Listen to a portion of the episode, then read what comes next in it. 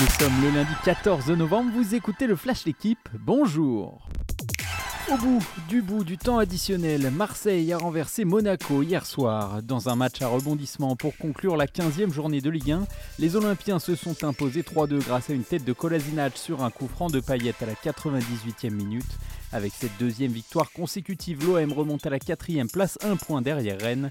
Ce Monaco-Marseille marquait la fin de cette première partie de saison, place désormais à la Coupe du Monde. La Ligue 1 reviendra exceptionnellement le 28 décembre. Un peu plus tôt dans la journée d'hier, le PSG a étrié au CR 5-0, une victoire sans blessure pour les stars parisiennes concernées par le mondial. Paris termine la première partie de saison invaincu. Mbappé, Soler, Hakimi et Renato Sanchez sont marqués avant qu'Ekitike n'inscrive son premier but avec le maillot parisien. Parmi les autres matchs de l'après-midi, Lille a dominé Angers 1-0, Brest a battu 3-2.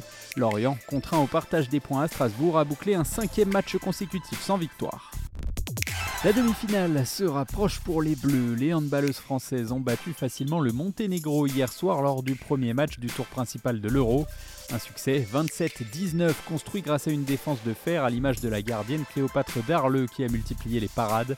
En attaque, Pauletta Faupas s'est montré inspiré avec 6 buts. Quatrième victoire en 4 matchs pour les tricolores qui affronteront l'Allemagne mardi soir. Entrée en matière compliquée pour Rafael Nadal. L'Espagnol a été battu dès son premier match de poule au Masters à Turin. Sèchement dominé 7-6-6-1 par Tyler Fritz qui découvrait la compétition. Nadal doit désormais gagner le tournoi s'il veut terminer l'année à la première place mondiale.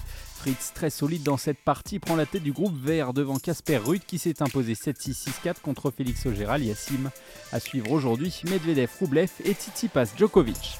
Merci d'avoir écouté le Flash l'équipe. Bonne journée